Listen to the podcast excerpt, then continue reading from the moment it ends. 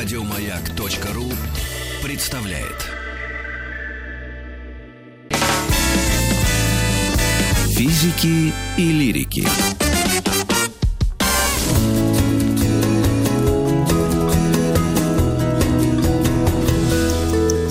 Сто минут альтернативной энергетике. И мы встречаемся в эфире с Валерием Владимировичем Бесселем, вице-президент группы компании New Tech Services, профессор ГУ нефти и газа имени Губкина. Здравствуйте. Здравствуйте, Валерий Владимирович. А, мы перенабираем, у нас чуть-чуть э, небольшая проблема со, со связью, но я думаю, сейчас а, Валерий Владимирович э, к нам вернется. За несколько дней, которые мы были в эфире, мы обсудили уже энергию Солнца, геотермальную энергию и энергетику, и энергию ветра. И сегодня самое интересное и, на мой взгляд, такое непонятное для понимания и очень свежее понятие биомассовая энергетика. Валерий Владимирович, разъясните нам ситуацию, плюсы и минусы этой энергетики.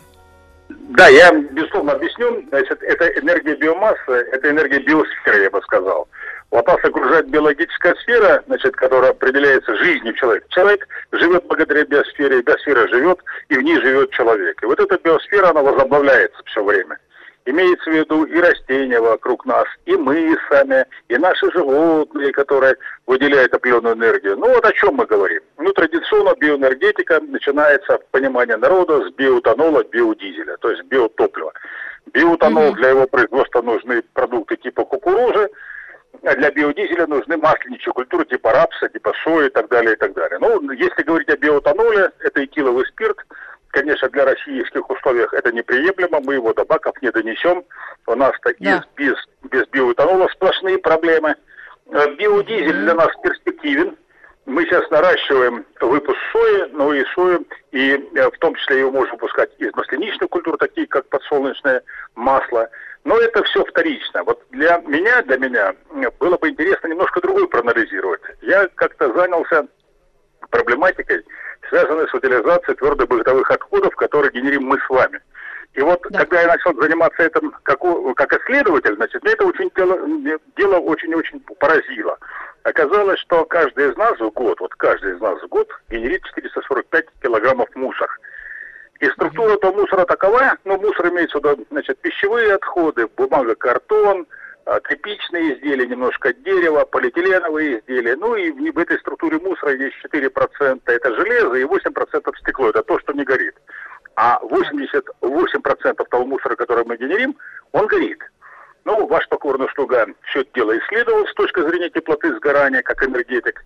Э, самой большой mm-hmm. теплотой сгорания, безусловно, обладает полиэтиленовые изделия. Но вокруг этого тоже идет дикие дискуссии. Почему-то да, считается... потому что говорят очень вредно. Ну вот давайте вместе посмотрим. Полиэтилен давайте. это полимеризованный этилен. Этилен это э, так называемый непредельный углеводород, так называемый алкен, который либо содержится значит, в традиционных месторождениях газа, ну и там э, значит, это предельный углеводород алкан, либо этан, этен и этен, этилен одно и то же. Либо мы его производим из этана методом дегидрирования этана, то есть мы две два, молеку... два атома а, водорода в результате нагрева этана отделяем, появляются двойные валентные связи, которые позволяют ему уступать реакцию полимеризации. И получается полиэтилен. Значит, почему-то считается, что сжигать этилен в составе природного газа совершенно безвредно, и мы его ждем нещадно везде и всюду. А вот сжигать полиэтилен почему-то считается вредным. Почему? Так а как же, тут элементарная арифметика. Там мы сжигаем вот это, а тогда мы будем и то, и то сжигать. Тогда просто в два а, раза я, больше этой мути будет. Да, если мы его не сожгем, нам придется его как-то утилизировать. Надо помнить, что он не, вообще не разлагается в природе. То есть он разлагается, да. но, насколько я понимаю, период его разложения, как говорят, как вы говорите, ученые, тысячу лет. Потому что, э, значит, ничто, это проверить невозможно. Тысячу лет, но давайте подождем тысячу лет, когда он разлагается. И ученые только собаки бывают. А мы а мыслители. Так вот о чем я говорю, значит, и говорю. Значит, ну, э, да, вот когда мы создаем полимерные продукты, мы туда добавляем красители, которые зачастую при сжигании пахнут, но это все убивается в результате установки фильтров. Ну, э, в чем суть фильтра? Фильтр – это мелкодисперсная среда, и проходить э, выхлопным газом через него очень тяжело. Для, для фильтров нужна вытяжка. Вы должны до, до, до, создавать дополнительное разрежение, чтобы фильтрация шла хорошо. Ну, то есть депрессию создавать.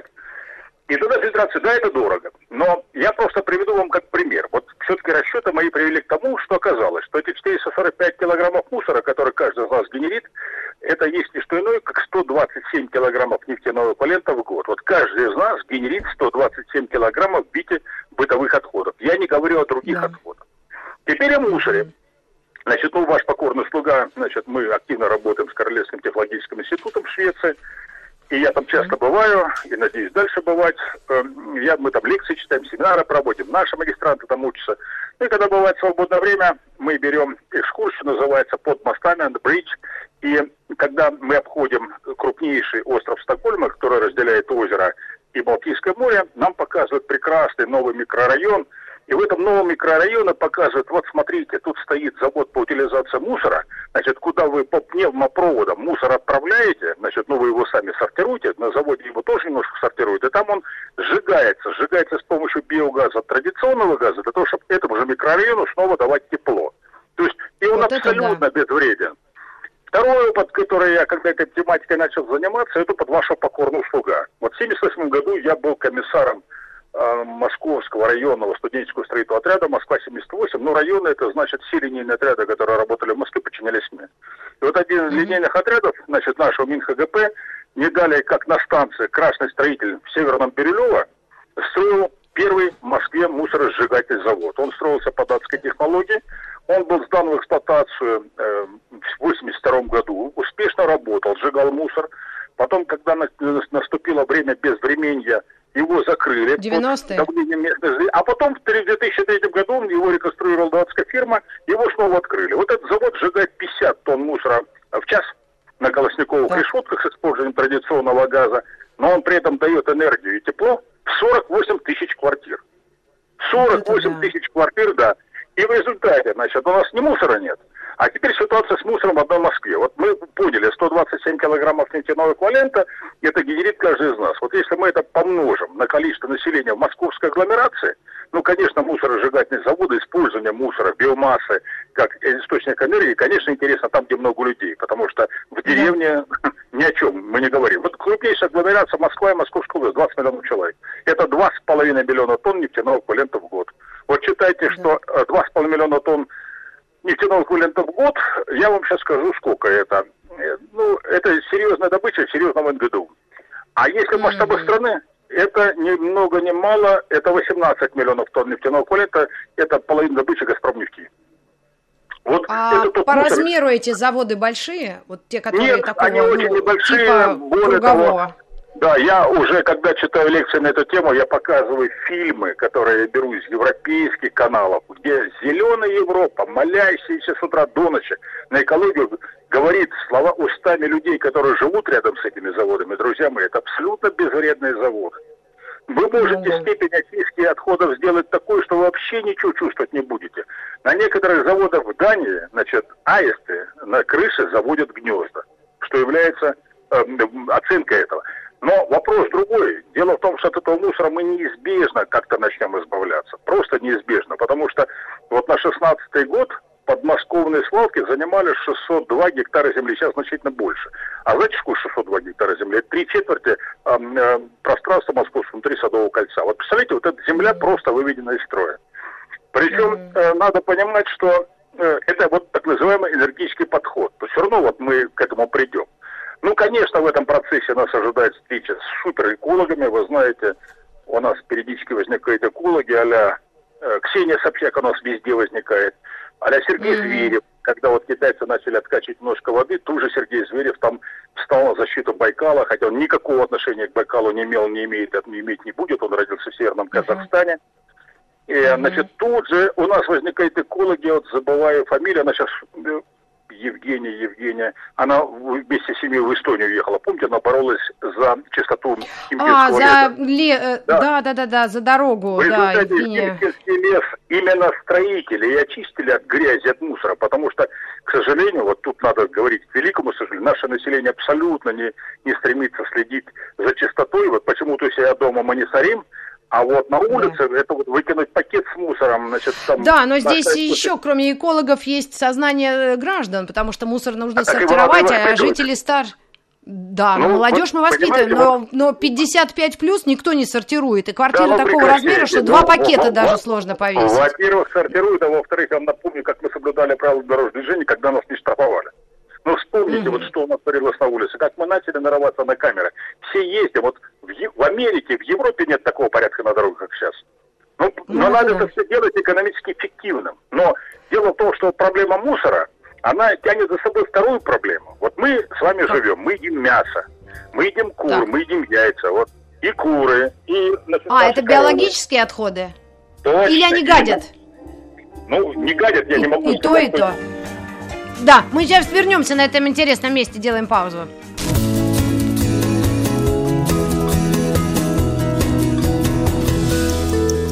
Сто минут по об альтернативной энергетике, и мы остановились на биомассовой энергетике, и в частности отходы от э, куроводства, свиноводства, корововодства, что там еще, и все, что они... Господи, я просто не знаю, как это культурно в эфире произнести.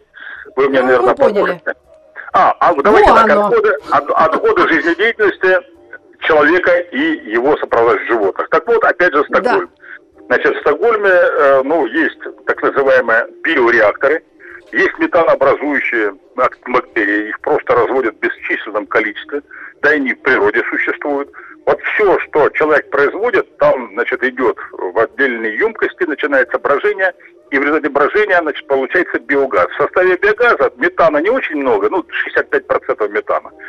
Но mm-hmm. этот метан, во-первых, вы уже можете использовать, да, и в качестве, значит, используется, получается метан, а, значит, и получается компост. Компост – это уже то, что вы можете спокойно, без всякого опасений, а, значит, укладывать в грядки, и при этом ваши растения начинают прекрасно расти. А этот биогаз, значит, вот биогаз, он годится для использования, для утилизации его ну, на микротурбинных установках для электроэнергетики, а если вы хотите его сделать в качестве топлива для э, газомоторного топлива, его надо, конечно, разбавлять с природным газом. Вот, кстати говоря, когда вы будете в Стокгольме, вы обратите внимание в обязательном порядке, там весь общественный транспорт Стокгольма работает на газу. Там газовый баллон наверху, закрытый красивыми крышками. Вот это как раз тот газ, который получается в результате биотермических реакций, биохимических реакций от продуктов жизнедеятельности жителей и гостей Стокгольма. Ну, я культурно все сказал. Вы очень культурно сказали, но э, комок в горле появился у меня у, у, у э, российского человека, патриота. Как, когда у нас э, хочу так же. Хочу, а чтобы все вот Я так... хочу, только не надо все придумать самим. Дело в том, что мы живем не в 18 веке. Надо, эти технологии нам с удовольствием продают, они не находятся под санкциями. Они известны, в том числе наши ученые принимали участие, большое участие в разработке этих технологий. Метанообразующие бактерии известны человечеству, там, я не знаю, сколько лет, я, ну, я не биолог, поэтому знаю, что давно. Метанообразующие бактерии у нас на болотах живут. Вот. И в болотах, кстати говоря, у нас подгнивает в том числе и животные и так далее, и так далее. Вот это все сделано. Просто э, сейчас, сейчас надо, первое, менять менталитет, и второе, это будет экономически эффективно, конечно, при другой стоимости электроэнергии. Но это уже вопрос экономического развития. Тут я не могу не сказать, я это обещал сказать, потому что если мы будем продолжать значит, таргетировать инфляцию, никаких других целей финансового развития видеть не будем, мы так и будем топтаться. Потому что в нормальных развитых странах, которые имитируют свою валюту, значит, все проблемы заливают деньгами. То есть чем больше денег в экономику, тем больше развития. Ну, это условно. Поднимается цена на электроэнергию. Но если при вам, вам при этом поднимают зарплату или пенсию, и это никак не скажется на ваше благосостояние, вы при этом будете только счастливы. Но первый момент сразу да. растет внутренний валовый продукт. Вот это и есть. А ну так как наша валюта не резервная, значит, и мы ее имитируем под золото-валютные резервы, где валюта других стран, uh-huh. это 80% наших резервов, конечно, мы все время таргетируем инфляцию. Мы это все понимаем, и все все понимают, но эту ситуацию пока нашим элитам, к сожалению, невыгодно менять. Хотя изменения начнутся. И когда при стоимости электроэнергии, которая будет уже сопоставима с рыночной стоимостью, ну, на Западе, там вот, ну, открытый рынок, то, конечно, это да. будет просто очень взаимовыгодно. А вот Но это, мы... это как раз те ресурсы энергии, да. которые вокруг нас. Вот мы банально тупо ждем нефть и газ, не замечая, да. что мы сами себя загаживаем мусором, просто загаживаем, не знаем, что с этим делать, злимся, ругаемся, орем, а рядом с нами примеры, где люди просто этот мусор жгут. Так есть ли примеры в нашей стране биомассовой энергетики или ну, вот какого-то завода ну, конечно, или есть. Ну, вот, цикла, замкнутого завод, цикла? Ну, съездите, Бирюлева, ну вот станция Красный Строитель. А, только я один. Красный вот строитель, хорошо. Да, вот там труба, это труба, которую мы строили, а вот завод уже весь переделали. Вот тут 48 тысяч квартир обеспечить теплом. Вот что такое обеспечение теплом и электроэнергией квартиры? Вот у нас средняя значит, мощность, которую мы фактически используем, киловатт. То есть 24 киловатт-часа в день. Вот 8660 киловатт-час в год – это абсолютно нормальное энергопотребление хорошей трехкомнатной квартире. Потому что, ну, понятно, что если мы включаем холодильник, телевизор, пылесос, там, еще Компьютер, да-да-да, да. лампы. А, но мы же не включаем. Ночью мы спим, у нас работает холодильник. Холодильник работает не все время. Больше ничего не работает. Поэтому вот так и считается, вот годовое потребление где-то, ну, 8, 7, 5,5 тысяч киловатт-часов. Вот и считайте эту нагрузку. Это все, это все абсолютно решаемые задачи.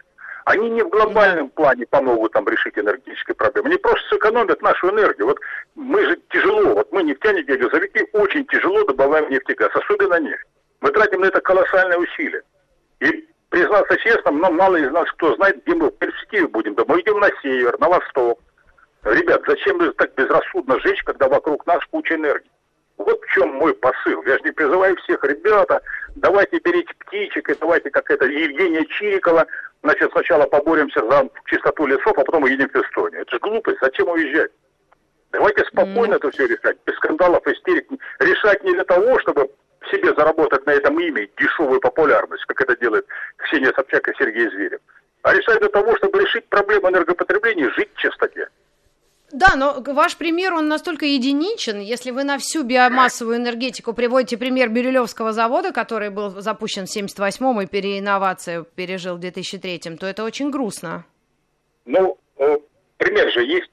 Насколько я понимаю, сейчас в Московской области будет строительство 27 заводов, потому что ну, не построив эти заводы, мы просто задохнемся в мусоре. Вот куда бы мы его с вами не повезли, в Архангельскую область, но следующий путь только mm-hmm. на Луну, но Луну очень дорого. Все равно будут протесты да. жителей. Вот с какого Будуна Архангельская область должна складировать наш офис, э, наш мусор. Когда у нас ну, примеры, да. вот та же самая Швеция, вот те люди, которые были в Стокгольме и слушают меня, они четко знают, о чем я говорю.